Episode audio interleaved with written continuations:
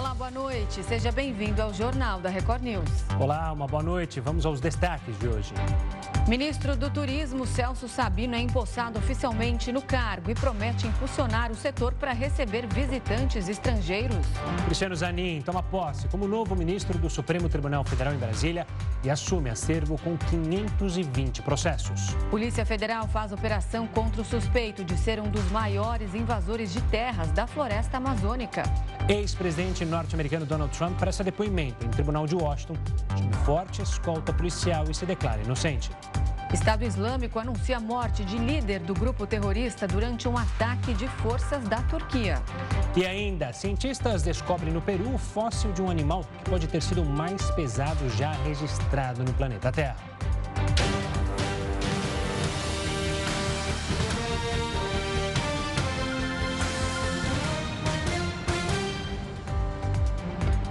O presidente Lula afirmou que não tem pressa para fazer uma reforma ministerial. Ele tem sido pressionado por mudanças para acomodar partidos do Centrão que cobram mais espaço na esplanada dos ministérios. Mas o chefe do executivo disse que é preciso analisar o tema com cautela e responsabilidade. Lula confirmou que mudanças devem acontecer, mas as pastas ainda não foram definidas. Segundo o presidente, a partir da próxima semana, quando ele voltar do encontro de países da OTCA no Pará, vai decidir o que fazer no governo. Aeroportos do Rio de Janeiro têm mais de 30 voos cancelados por causa de um nevoeiro. A gente fala sobre isso já já aqui no Jornal da Record News. O ministro do Turismo, Celso Sabino, tomou posse oficialmente hoje. Ele prometeu impulsionar o setor para o Brasil receber mais visitantes estrangeiros. Celso Sabino assumiu a pasta de turismo no meio de julho, mas a posse oficial aconteceu nesta quinta-feira. A cerimônia aconteceu no Palácio do Planalto e contou com a presença do presidente Lula, do presidente da Câmara Arthur Lira e de outros ministros e parlamentares. Durante o discurso de posse, Sabino disse que quer impulsionar o setor de turismo para o Brasil receber cada vez mais turistas estrangeiros. O Brasil alcançou a marca histórica de 6,3 milhões de visitantes estrangeiros antes da pandemia do coronavírus em 2019 estamos ainda muito aquém do que poderíamos chegar, de onde poderíamos chegar. Praticamente o mesmo número de turistas internacionais que estiveram na Torre Eiffel, em um único aparelho em Paris. Nossa vizinha Argentina recebeu mais de 7 milhões, Estados Unidos 50 milhões, China 65 milhões e Espanha 71 milhões de turistas estrangeiros e nós 6,3 milhões. Para 2023, o Conselho Mundial de Viagens e Turismo projeta uma, uma movimentação de cerca de 9,5 trilhões de dólares em todo o mundo. Nós queremos e vamos trabalhar para ampliar nossa participação nesses números.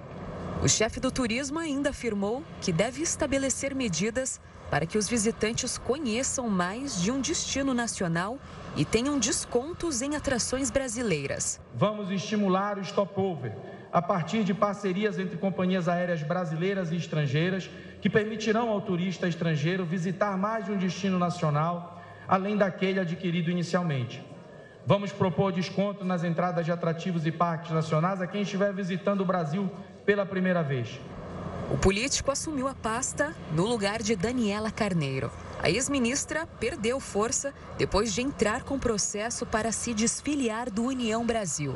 Desde o pedido, a legenda pressionou o governo pela mudança, em troca de apoio no Congresso Nacional. A princípio, Lula resistiu pela relação que tinha com a antecessora, mas decidiu pela substituição para não comprometer a governabilidade. A CPMI do 8 de janeiro aprovou a convocação de Walter Delgatti Neto, preso pela Polícia Federal na investigação que apura a invasão do sistema do Conselho Nacional de Justiça. O repórter Matheus Escavazini está ao vivo em Brasília e traz agora todos os detalhes. Boa noite, Matheus. Os parlamentares justificaram essa convocação? Sim, boa noite para você, Renata, Gustavo, boa noite a todos. Os parlamentares defendem que o hacker participou da promoção de atos criminosos contra a democracia e também instituições públicas. Integrantes da comissão querem questionar Delgatti sobre a afirmação que ele fez à PF que no ano passado o ex-presidente Jair Bolsonaro perguntou se era possível invadir urnas eletrônicas com o acesso ao código-fonte. Delgatti disse que o assunto foi discutido durante uma reunião no Palácio da Alvorada e que esse pedido não foi adiante porque o único acesso fornecido pelo TSE foi na sede do tribunal e que ele não poderia ir até lá. O hacker foi preso pela Polícia Federal nas investigações que apuram a invasão ao sistema do Conselho Nacional de Justiça.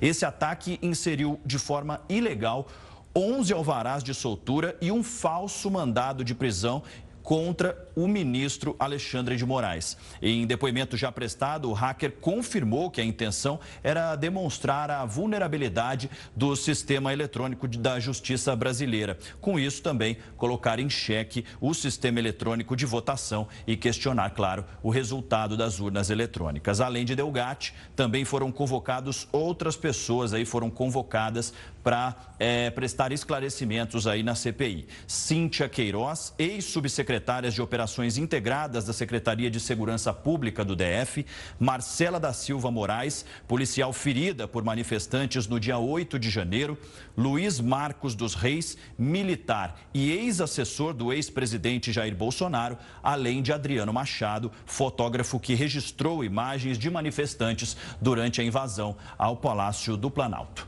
Renata, Gustavo. Tá certo, Matheus. Obrigado pelas informações. Uma ótima noite. O advogado do presidente Lula nos processos da Lava Jato, Cristiano Zanin, tomou posse hoje como ministro do Supremo Tribunal Federal. A posse do novo ministro do STF contou com a presença de autoridades dos três poderes da República, entre elas o presidente Lula. A cerimônia foi presidida pela ministra Rosa Weber e também contou com a presença de representantes da Ordem dos Advogados do Brasil, da Advocacia Geral da União e da Procuradoria-Geral da República. Zanin fez o juramento de cumprir a Constituição. Após a leitura pelo diretor-geral do STF, o termo de posse foi assinado e o novo ministro ministro declarado empossado. Zanin foi o primeiro indicado à corte por Lula no terceiro mandato. O novo ministro foi indicado pelo presidente no dia 1 de junho e passou por sabatina e aprovação no Senado no dia 21 do mesmo mês. Cristiano Zanin vai ocupar a cadeira deixada pelo ministro Ricardo Lewandowski, que se aposentou em abril. O novo ministro deverá herdar 520 processos do gabinete de Lewandowski, assumindo a relatoria de casos de interesse do atual governo. E caso as regras atuais sejam mantidas, Zanin poderá ocupar o cargo de ministro do STF até completar 75 anos. Com isso, se permanecer no cargo até a idade máxima prevista por lei, ele ficará na corte por 28 anos. O Banco Central fez ontem o primeiro corte da taxa básica de juros desde agosto de 2020. A Selic foi reduzida em meio ponto percentual, mais do que o esperado, pela maior parte dos analistas do mercado. No comunicado dado após o anúncio, o Banco Central indicou que novos cortes podem acontecer.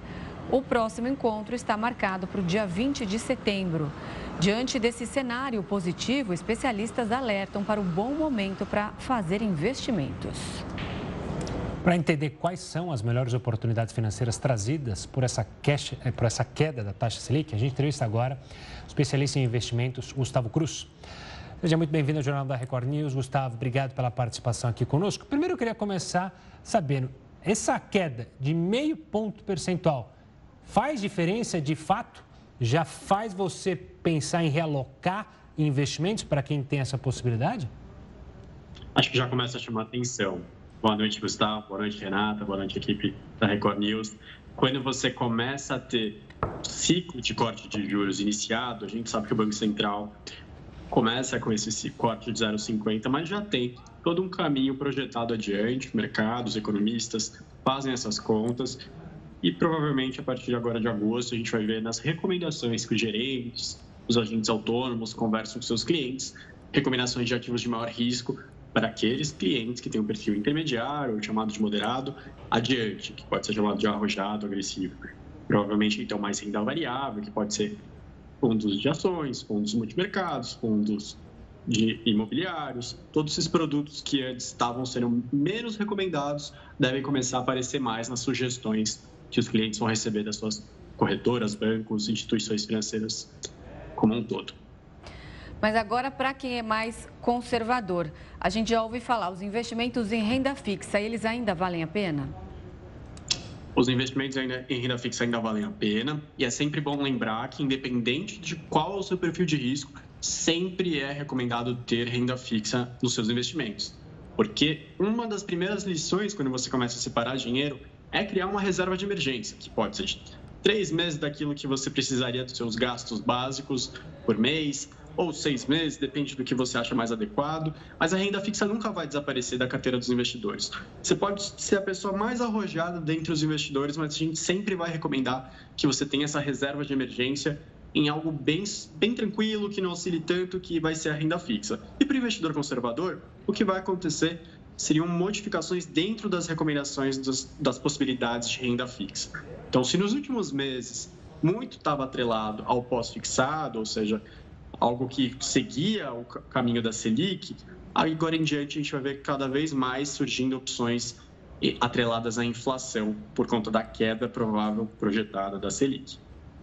Gustavo, vou fazer a pergunta é, da maioria dos investimentos dos brasileiros ainda. A poupança, muda alguma coisa na poupança? Vai mudando as remunerações básicas de todo, tudo quanto é investimento a partir de agora. Todos, todas as taxas que são atreladas, que, que a gente vai acompanhando a taxa básica de juros a partir de agora vão ser reduzidas. E, portanto, acho que a maior parte dos brasileiros que estão começando a investir, eles sempre começam com uma recomendação do, dos bancos, das corretoras, para a renda fixa, por mais que ele seja notado que tenha uma um pouco mais atividade, seja mais arrojado, mais agressivo. Portanto, a partir do momento que a renda fixa vai rendendo menos, a gente vai vendo cada vez mais um apetite para investimentos um pouco mais arrojados. Então, eu diria que o brasileiro que está na poupança, ele vai ver cada vez mais um rendimento menor e ele vai ficar mais curioso para outro tipo de investimento e possivelmente até se ele tem um perfil intermediário, mas está sempre na poupança, ele vai querer questionar o que são essas outras, outras abas do site que tem de produtos. Falando agora do câmbio estrangeiro, é um bom momento para comprar dólar? Perfeito. A gente tem, quando cai a taxa de juros no Brasil, uma atratividade menor dos investimentos na, na taxa de juros brasileiro, no título bancário brasileiro, no título do governo brasileiro. E por que, que eu estou falando isso? Porque o investidor estrangeiro que ele tem um fundo com 500 milhões de dólares, ele pode escolher os países emergentes que ele quer alocar. O Brasil está competindo contra o mundo inteiro. O Brasil já é atrelado a um pouco mais de risco por ser um país emergente, por ser um país com mais endividamento. Quando a gente está pagando menos juro, a gente está atraindo menos esse investidor estrangeiro. Portanto, acontece um movimento bem semelhante ao que foi hoje. A gente tem o dólar se desvalorizando quando você tem menos remuneração. Se você tem um atrativo menor, menos dólares chegam para o Brasil. Por isso, com menos dólares disponíveis, aquele que está aqui ele vale mais. Então a moeda brasileira se desvaloriza frente ao, ao dólar. E Gustavo, falando já da renda variável, indo mais a fundo nisso. É, renda variável, as ações, elas começaram a cair no gosto de alguns brasileiros, começam a se popularizar, mas aí a gente teve o problema da pandemia que deixou muita gente traumatizada. Teve gente que mexeu no mercado financeiro, tirou tudo, entrou em desespero. Agora, é uma tendência que a Bolsa de Valores volte a ser olhada com mais carinho desses brasileiros? Poxa, Gustavo, acho essa pergunta excelente, porque, na verdade, a gente viu no pré-pandemia muito investidor que não tinha um perfil de renda variável indo para renda variável porque escutava na roda de amigos muita gente com remuneração muito rápida, muito alta. Ou se não, alguém que tinha até um atrativo, que tinha uma adequação para renda variável, colocando muito mais do que deveria. Então, muita gente teve que ser educado da pior maneira possível, que é essa queda brusca, mas sempre vai ser interessante para um investidor mais arrojado. Você pega fundos de ações que, nesses seis primeiros meses, sete primeiros meses do ano, estão dando 15%, 20%, por mais que a renda fixa estivesse pagando 13,75%, já superou em sete meses. Então, esse investidor ele ficou incomodado de não estar lá. O que eu acho que de um ano e meio aconteceu de novidade é que o investidor que é tem um perfil mais arrojado, que ficou machucado com a renda variável, ele começou a procurar outros produtos de renda fixa que tem um pouco mais de risco, como um CRI, um CRA, uma debenture, que são alternativas das empresas brasileiras de irem ao mercado de capitais, irem ao banco, à corretora e, conversa, e procurar, olha, será que você não tem alguns clientes que querem me ajudar a construir essa fábrica aqui nova, que eu quero expandir meu negócio? Ou a construir esse empreendimento imobiliário, a expandir minha, minha rede de lojas. Então, essas empresas começaram a ter uma atratividade maior aos olhos desses investidores. Isso foi muito interessante e não é, é um caminho sem volta. Daqui em diante, você vai ver o investidor brasileiro tendo mais e mais produtos na sua carteira de investimentos, seja em renda variável, seja em renda fixa. O primeiro semestre, só para finalizar, ele teve um problema que foi a questão de crédito motivada por americanas, motivada por outras empresas tiveram problemas em pagamentos, mas agora no segundo semestre esse mercado vai reabrir com muita força. Só para a gente encerrar, falando desses ativos variáveis, os fundos imobiliários, eles tendem a se valorizar agora com esses ciclos de queda da Selic? Perfeito, Renata. A gente fez um estudo aqui na RB com os últimos três ciclos de queda da Selic e geralmente o retorno dos fundos imobiliários ele é bem forte nos meses sequentes ao primeiro corte de juros, que seria exatamente de hoje em diante. A gente verifica que sim, e tem um retorno bem forte. Os fundos imobiliários eles tendem a ser um dos destaques dessa, dessa nova safra, desse novo ciclo. E eu vou dar um exemplo mais prático para as pessoas.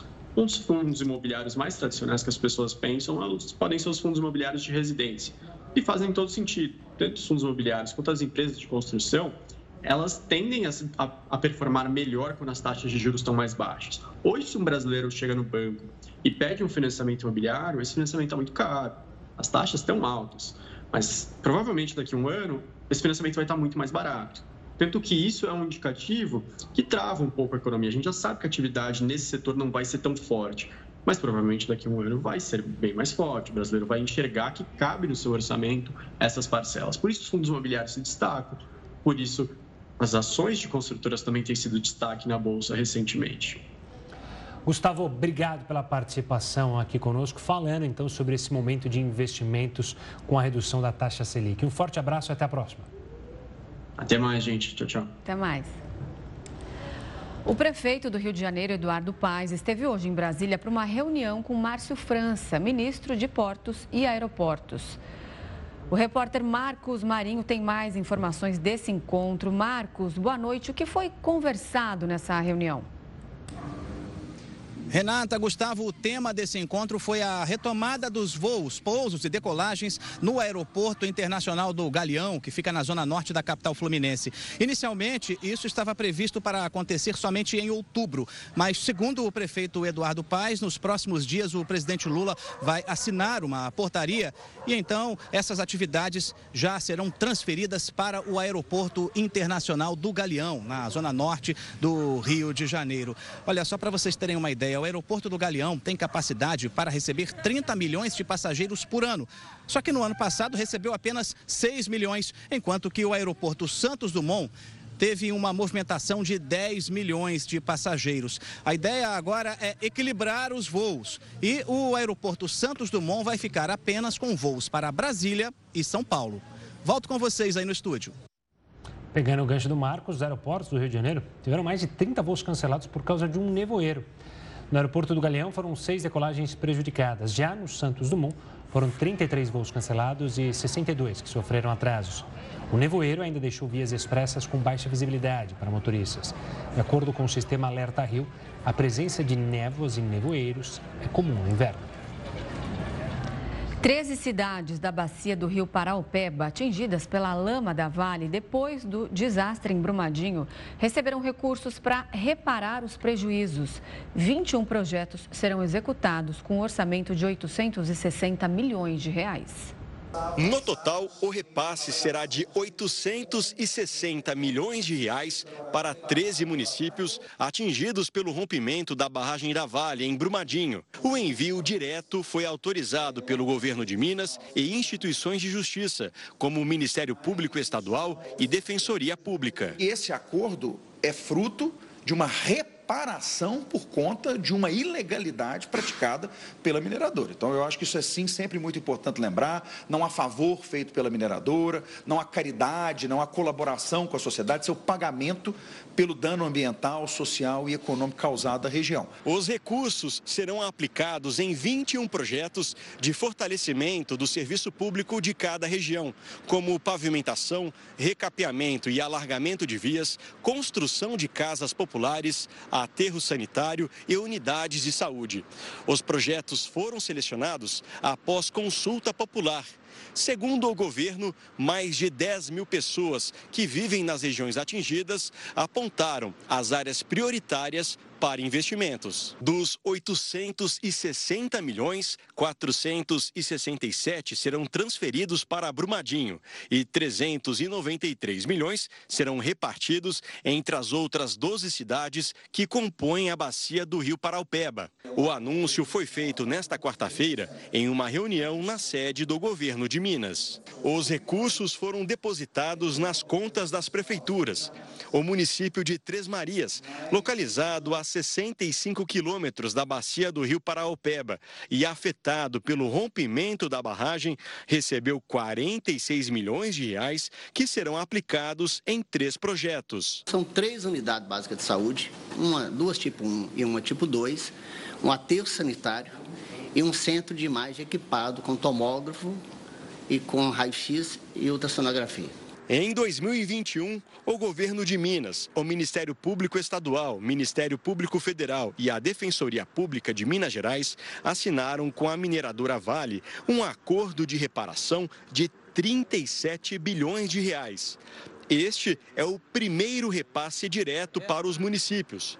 O acordo prevê a auditoria no uso dos recursos durante a execução das obras. Foi publicada hoje no Diário Oficial da União a lei que cria um sistema nacional para monitoramento de violência escolar. A partir de agora, haverá um disque denúncia para esse tipo de ocorrência. Heroto Barbeiro, você que foi professor, ainda é professor, ensina aqui diariamente a todos nós. Durante um longo tempo, esse tipo de medida ajuda, de fato, a reduzir a violência escolar? As ligações serão gratuitas, imagino, não? Claro. Agora, Gustavo, acho que vai ajudar sim. Mas é interessante o seguinte: eu acho que quando a gente fala de violência escolar, todos nós aqui lembramos com dor no coração, pelo menos duas. Aquela que aconteceu em São Paulo, todo mundo lembra, e aquela outra que aconteceu em Santa Catarina. Coisa que a gente não quer que aconteça mais no nosso país, é um negócio tremendo. O fato é o seguinte: é que essa violência escolar, ela acontece muito em outros países do mundo, principalmente nos Estados Unidos. Então, não sei se por assimilação ou se por uh, cópia, essa, essa, essa, essa violência chegou até nós. Agora, tem um detalhe interessante: eu fui ver no IBGE, o IBGE conta o seguinte. Ele diz que essa violência é chamada de bullying violência contra crianças e jovens na escola, chama-se bullying. Para cada 10 estudantes brasileiros, dado do IBGE, cada 10, 4 já sofreram ou sofrem bullying. E o bullying, ele está então na raiz dessa violência que acontece nas escolas. Esse bullying é causado por vários motivos, segundo o IBGE. Um deles seria a aparência, por exemplo, de um jovem ou de uma jovem, ou porque ela tem, essa pessoa tem uma diferença de etnia, ou de origem, ou porque eh, de classe social, se ela é mais pobre ou não. Então, esses seriam os motivos que levariam então as pessoas, ah, os jovens, a praticarem o bullying contra outro e ele então eh, faz uma revanche, levando a, a, a violência para a escola. Agora, detalhe: como o Gustavo lembrou, tem um telefone agora, vai ter alcance nacional para qualquer pessoa, principalmente estudantes, se notarem bullying, ligar para lá para que as autoridades comecem a tomar imediatamente providência. Agora, tem que aproveitar o chamado telefone pelo seguinte, que a denúncia, ela é uma denúncia anônima. Ela é uma denúncia a ser verificada pelas autoridades. Estou dizendo isso pelo seguinte: nós não nos acostumamos a fazer isso. Não sei se vocês já repararam, Mas nos ônibus, o transporte público da cidade brasileira, atrás do ônibus, tem um plástico dizendo o seguinte: diz que denúncia, número 181. As pessoas não usam. Ou seja, a pessoa tem medo, muitas vezes, de denunciar e depois de ser identificada. Ela não é identificada. Aquele número e esse novo, ele não faz essa identificação. A pessoa pode ficar tranquila que ela não vai ter o seu celular é, flagrado e nem vai ser responsabilizada pela denúncia. Mas é uma forma de cooperação cidadã. É uma forma de a gente impedir antes que essa violência possa ocorrer. Então nós temos que utilizar sim, uma vez que ele, como o Gustavo lembrou, é grátis, e nós temos então a possibilidade de criar mais cidadania nas escolas, ou seja, para que todo mundo possa estar seguro, alunos, professores, diretores, etc., há necessidade sim da gente ficar bastante atento para não se repetir as tragédias que eu citei aqui no começo.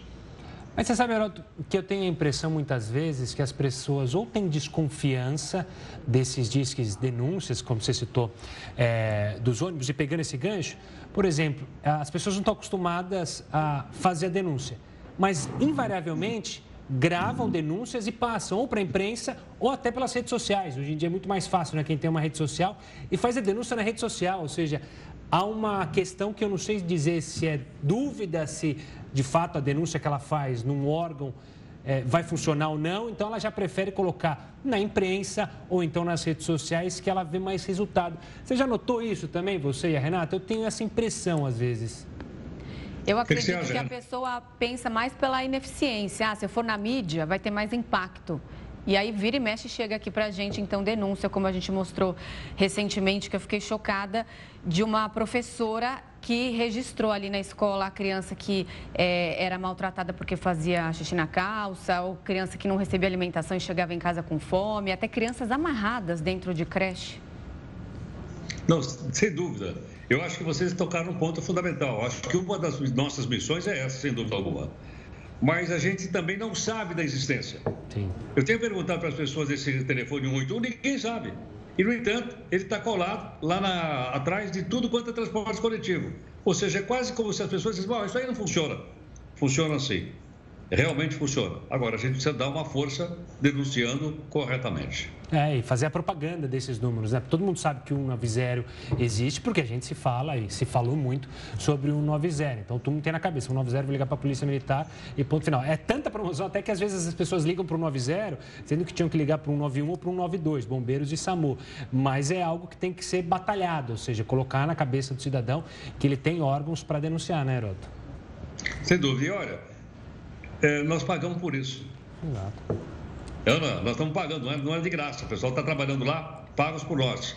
Às vezes até vejo aqui no caso de São Paulo, às vezes uma pessoa com dificuldade na rua, raramente alguém puxa o celular e liga 156. Eu ligo. Eu, quando eu vejo, eu ligo. Mas eu vejo muito pouca gente ligar. Por quê? Porque é uma maneira de acionar o poder público para uma pessoa que muitas vezes está na rua, está abandonado, está precisando de auxílio é, hospitalar e a gente não liga. Precisamos nos acostumar a ligar. Bom, Heroto. Tenha uma ótima noite. Amanhã, sexta-feira, nossa querida. Até lá. Tchau, tchau, gente. Obrigado. Tchau, tchau. Até. E a Polícia Federal fez uma operação contra o suspeito de ser um dos maiores invasores de terras da floresta amazônica. Os agentes cumpriram três mandados de busca e apreensão expedidos pela Justiça Federal nos municípios de Novo Progresso, no Pará, e Sinop, no Mato Grosso. A PF verificou que o grupo criminoso do qual o suspeito faz parte teria se apossado de mais de 21 mil hectares de terras da União. Além disso, já foi constatado o desmatamento de mais de 6.500 hectares de floresta, o equivalente a quase quatro ilhas de Fernando de Noronha. os alertas de desmatamento na Amazônia chegaram ao menor nível desde 2019. Por outro lado, no Cerrado, o índice subiu e atingiu o recorde histórico. De acordo com os dados do INPE divulgados nesta quinta-feira, os avisos do Sistema de Detecção de Desmatamento em Tempo Real, conhecido como DETER, dispararam 21% no Cerrado entre janeiro e julho deste ano. Entre agosto do ano passado e julho de 2023, foram mais de 6.300 quilômetros quadrados devastados do segundo maior bioma do país. Este foi o pior resultado na série histórica, que começou a ser medida entre 2017 e 2018. A maior parte do desmatamento aconteceu entre os estados do Maranhão, Tocantins, Piauí e Bahia. Do lado oposto, os alertas na Amazônia despencaram 42,5% de janeiro a julho. No semestre anterior, a tendência era de aceleração. Entre agosto de 2022 e julho deste ano, o sistema DETER emitiu avisos para uma área superior a 7.900 quilômetros quadrados. Houve queda nos índices de desmatamento em todos os estados compreendidos pelo bioma. Uma diferença entre os biomas e que pode explicar a situação oposta entre eles é a quantidade de reserva legal. Na Amazônia, 80% da área tem que ser preservada, enquanto no Cerrado, este índice é de apenas 20%. O presidente da França, Emmanuel Macron, não virá ao Brasil para a cúpula da Amazônia, que vai acontecer nos dias 8 e 9 de agosto na cidade de Belém. Macron tinha sido convidado pelo presidente Lula pelo fato da Guiana Francesa, que é território do país europeu, ter parte da floresta amazônica. Até o momento, Macron não sinalizou se vai mandar algum representante. Existe um receio no governo brasileiro de que ele envie alguém, algum representante de baixo escalão para o evento, que vem sendo considerado um dos mais importantes da agenda das relações exteriores do Brasil este ano. E o governo das Filipinas apresentou as primeiras imagens da base militar dos Estados Unidos no país. Localizada próximo do território de Taiwan e do sul da China, esta é uma das quatro bases que os americanos tiveram acesso após aumentar a cooperação com o governo filipino, de quem são parceiros há décadas. Os Estados Unidos têm aumentado a pressão na região do Índico e do Pacífico para ampliar a segurança após sobrevoos e ameaças da China no local. E dois militares da Marinha dos Estados Unidos foram presos por acusações ligadas à segurança nacional. Eles são suspeitos de passar informações confidenciais ao governo chinês. Em comunicado publicado no site oficial do Departamento de Justiça dos Estados Unidos, o governo confirmou a prisão de Patrick Vey e Thomas Zhao. Os dois militares foram presos sob acusação de espionagem. Eles são suspeitos de enviar fotos, vídeos e informações de exercícios militares e armamentos a um membro da inteligência chinesa. Segundo as investigações, eles receberam dinheiro pelos vazamentos. No comunicado, o procurador americano Martin Estrada falou que os militares, ao enviar informações confidenciais a um Estado estrangeiro hostil, traíram seu juramento sagrado de proteger o país. Ao fim do texto, o Departamento de Justiça reforçou que os investigados são inocentes até que se prove a culpa, além de qualquer dúvida razoável em um tribunal. O FBI e o Serviço de Investigação Criminal Naval estão à frente das investigações. Ainda no cenário internacional, o Estado Islâmico confirmou nesta quinta-feira a morte do líder do grupo terrorista. Em abril, o presidente da Turquia, Recep Tayyip Erdogan, já havia afirmado que as forças do país tinham matado o então líder, mas o grupo terrorista ainda não havia se manifestado sobre o caso até esta quinta.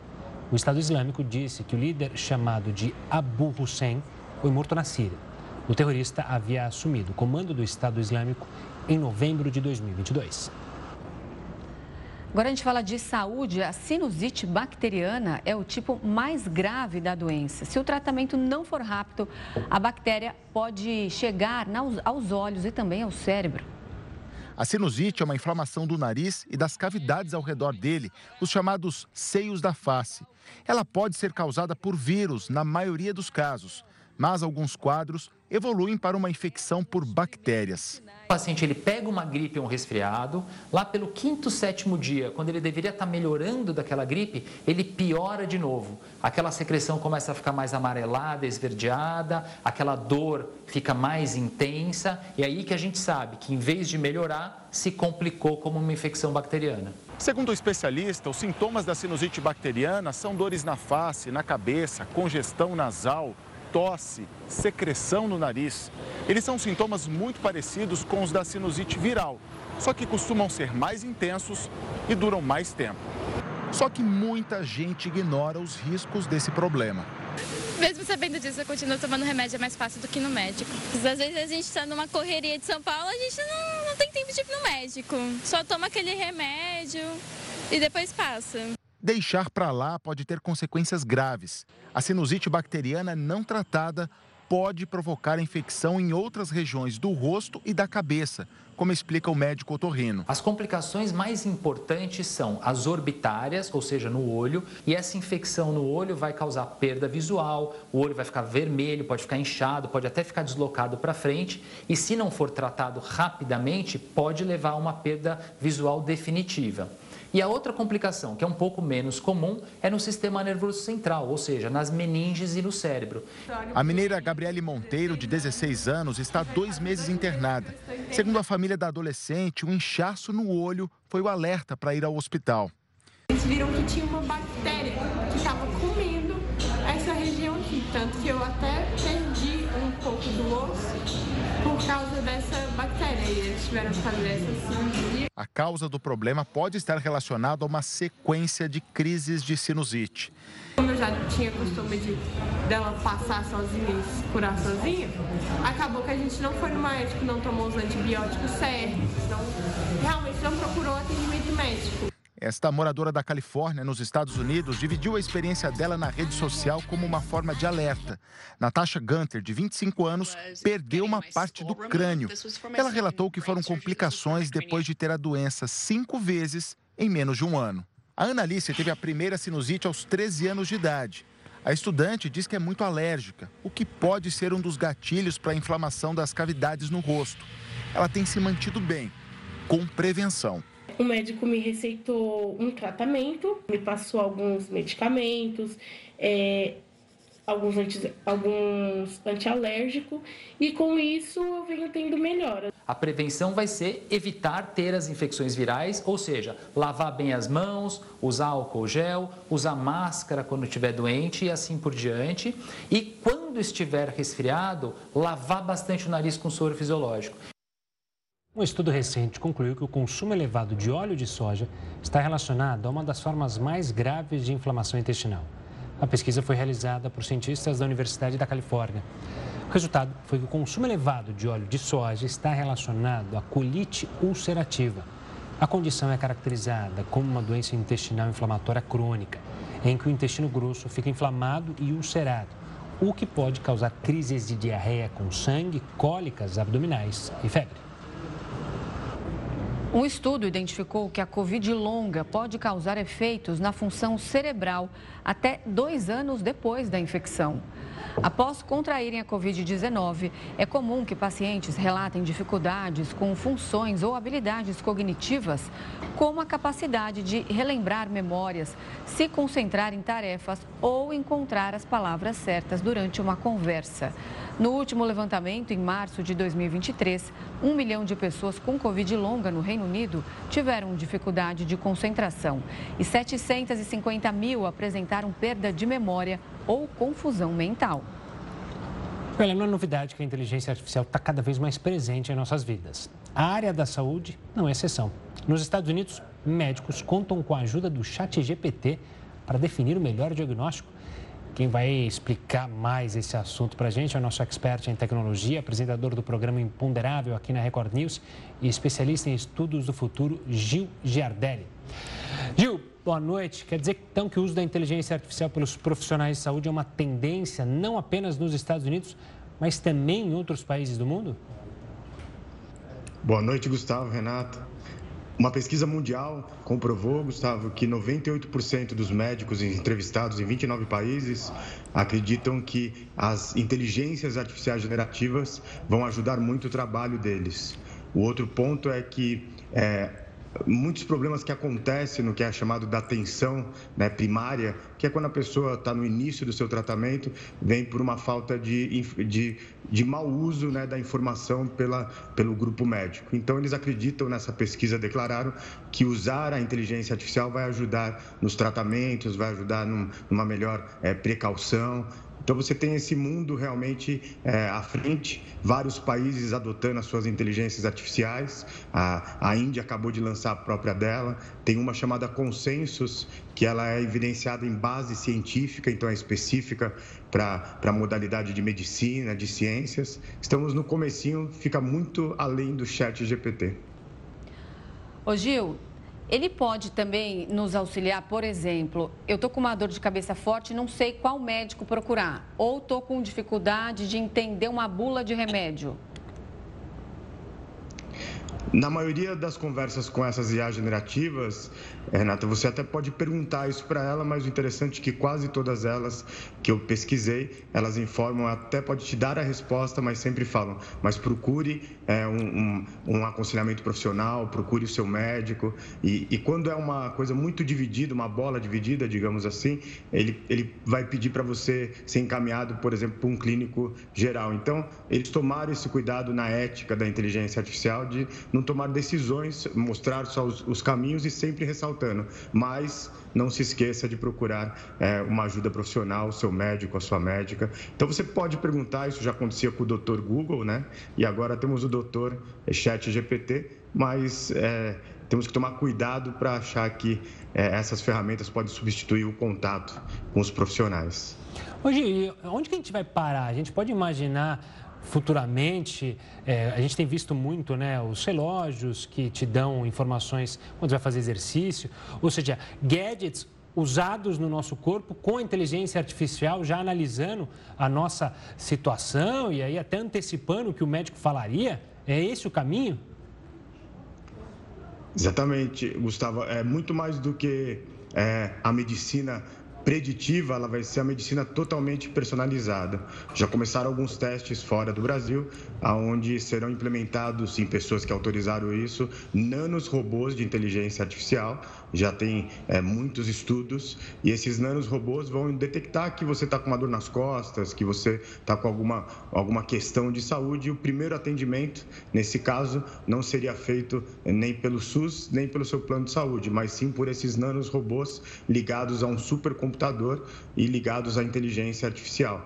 Então, o futuro já nos diz, isso questão de 10 anos, até menos, é difícil falar o tempo, que aquelas pessoas que aprovarem, que, que enfim, é, acharem que isso é realmente válido, poderão ter enxames de nanos robôs imperceptíveis a olho nu e ele vai nos ajudar a ter uma vida mais sóbria. Além disso, nós temos também né, o uso da inteligência artificial. É, é, Gustavo, no conceito de você poder examinar os seus 23 pares de cromossomos.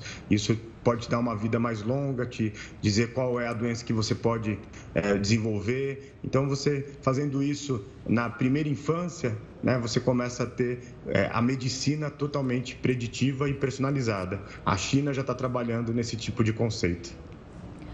O Gil, ele pode ser aí uma alternativa para esses hospitais que a gente sempre acompanha, onde falta médico, onde médicos estão esgotados, não conseguem é, dar conta de toda a demanda. Quer dizer que no futuro uma pessoa pode se consultar com a inteligência artificial, mas nunca vai deixar de existir aquele também contato humanizado entre médico e paciente.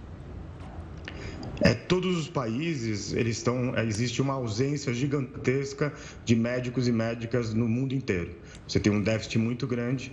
Então, você tem alguns países que já estão adotando muito forte o conceito da medicina à distância, né? usando é, locais que você pode é, conversar com o médico que está a milhares de quilômetros de vocês, mas mais do que isso é o que é chamado de você ter o seu protocolo aberto para os hospitais e os médicos que você procura e eles rapidamente verem seus dados, fazerem algumas perguntas para a inteligência artificial e o mais importante, eles poderem ganhar o tempo né? porque muita parte do trabalho deles é analisar informações que eles precisam, porque eles são como se fosse um investigador. Né?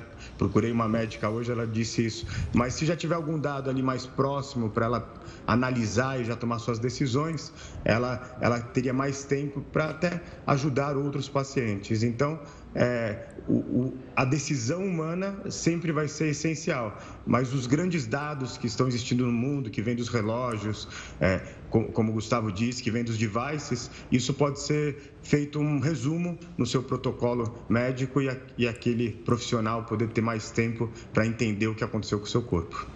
Futuro promissor. Futuro promissor, é isso mesmo. Tá certo, Gil. Obrigado pela participação aqui conosco. Sempre um prazer tê-lo aqui conosco no Jornal da Record News. Até uma próxima.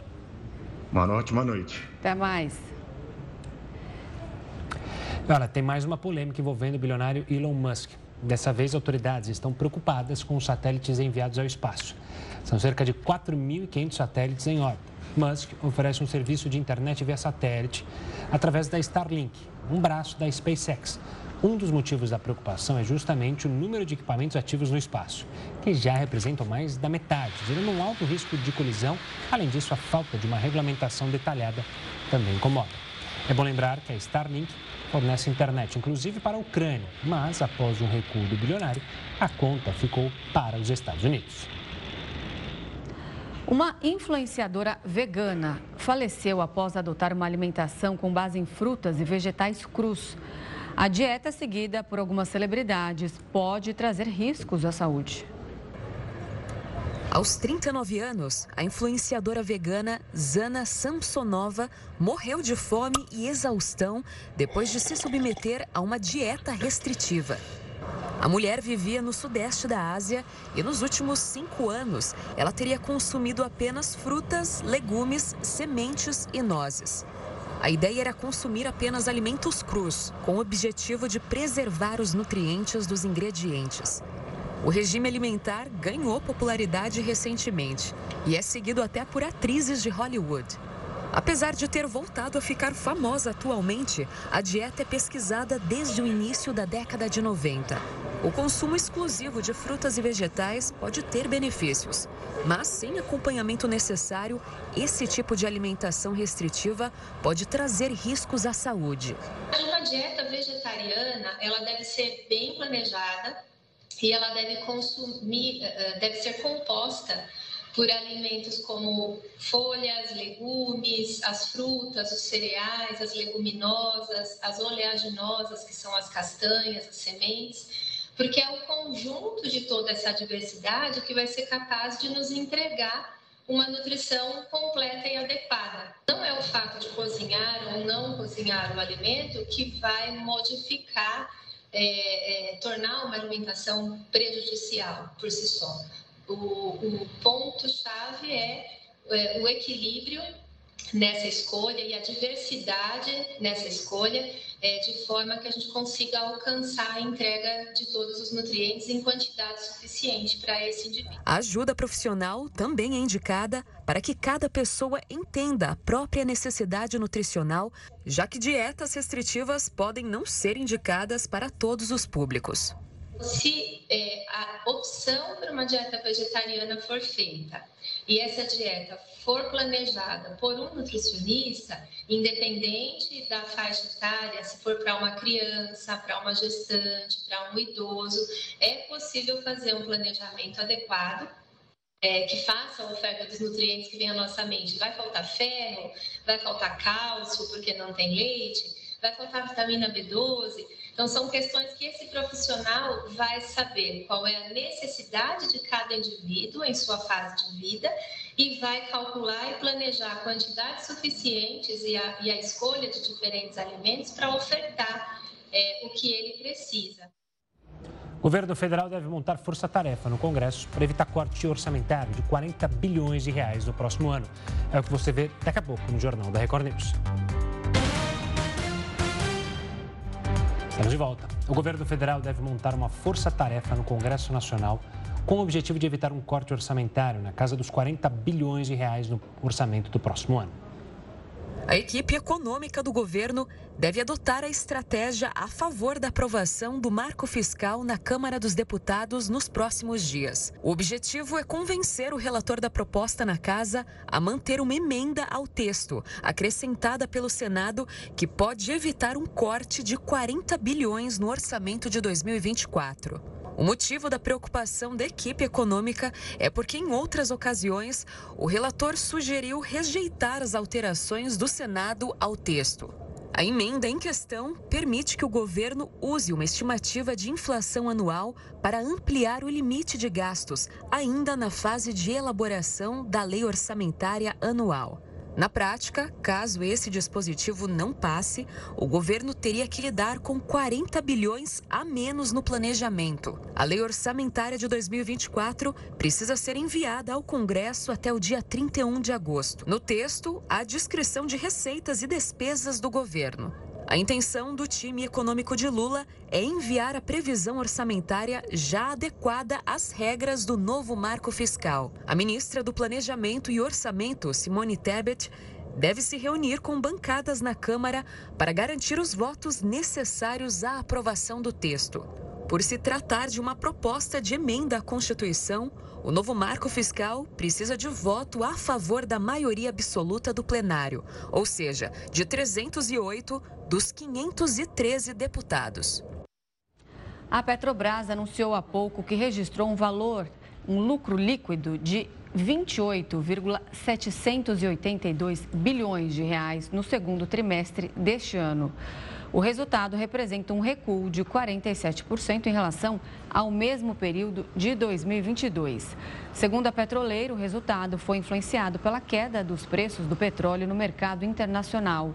O lucro antes de juros, impostos, amortização e depreciação ajustados totalizou 56,7 bilhões de reais no segundo trimestre, o que significa queda de 42,3% diante do mesmo período do ano passado. E a Alemanha está sofrendo com ataques a caixas eletrônicos, veja só. Segundo dados do Departamento Federal de Investigação, 2022 teve 660 aparelhos atacados. Desses, 496 foram bem-sucedidos aos criminosos, dando um prejuízo de 30 milhões de euros, algo em torno de 158 milhões de reais. No ano anterior, foram 392 caixas atacados com sucesso. O governo alemão estima que 80% dos crimes foram realizados por gangues holandesas. Os grupos se aproveitam das fronteiras abertas entre os países e da extensa rede de autoestradas sem pedágios para escapar. O ex-presidente americano Donald Trump se declarou inocente de todas as acusações sobre a invasão no Capitólio. O republicano esteve em um tribunal federal em Washington para a primeira audiência no processo que investiga os atos de 6 de janeiro de 2021. Trump afirmou que este é um dia muito triste para os Estados Unidos e criticou as acusações de conspiração eleitoral. O republicano é acusado de tentativa de obstruir processo oficial, conspiração para obstrução de eleição, conspiração de fraude e contra direitos. Cientistas descobrem fósseis de um animal que pode ter sido mais pesado já registrado no planeta Terra. A gente volta já já. Estamos de volta. Em Wall Street, nos Estados Unidos, os salários dos estagiários podem ultrapassar os 90 mil reais. Vamos entender o que precisa ser feito então, para conquistar esse salário tão alto. Um estagiário que trabalha aqui no Brasil ganha entre mil e dois mil reais por mês. É o que aponta um levantamento feito pelo Centro de Integração Empresa-Escola. Essa quantia pode variar muito dependendo da área e de onde acontece o estágio. Mas nos Estados Unidos, a situação é diferente, principalmente em Wall Street. O local é conhecido por ser o coração financeiro de Nova York e um dos maiores centros da área no mundo inteiro. As empresas do mercado financeiro de lá podem pagar salários de até 19 mil dólares para os estagiários, o que corresponde a cerca de 90 mil reais. O principal motivo é a falta de profissionais. Esse déficit gerou alta de 19% nas remunerações, segundo o relatório da Bloomberg. O valor super atraente tem gerado muita concorrência. Foram quase 70 mil inscrições para o programa de estágio deste ano. Com esse dinheirão dá até vontade de voltar a ser estagiário, não é mesmo? Cientistas descobriram no Peru fósseis de um animal que pode ter sido o mais pesado já registrado no planeta Terra. De acordo com a descoberta, trata-se de uma baleia antiga e já extinta que teria pesado cerca de 200 toneladas. Os ossos fossilizados do animal foram desenterrados no deserto, no sul do Peru. Ao todo, foram 18 ossos recuperados do mamífero marinho.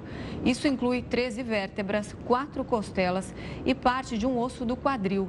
Os pesquisadores informaram ainda que o animal viveu há cerca de 39 milhões de anos. E o Jornal da Record News fica por aqui. Muito obrigada pela companhia. Uma ótima noite. Fica agora com o News das 10 com a Nivien Reis. A gente volta amanhã. Tchau, tchau.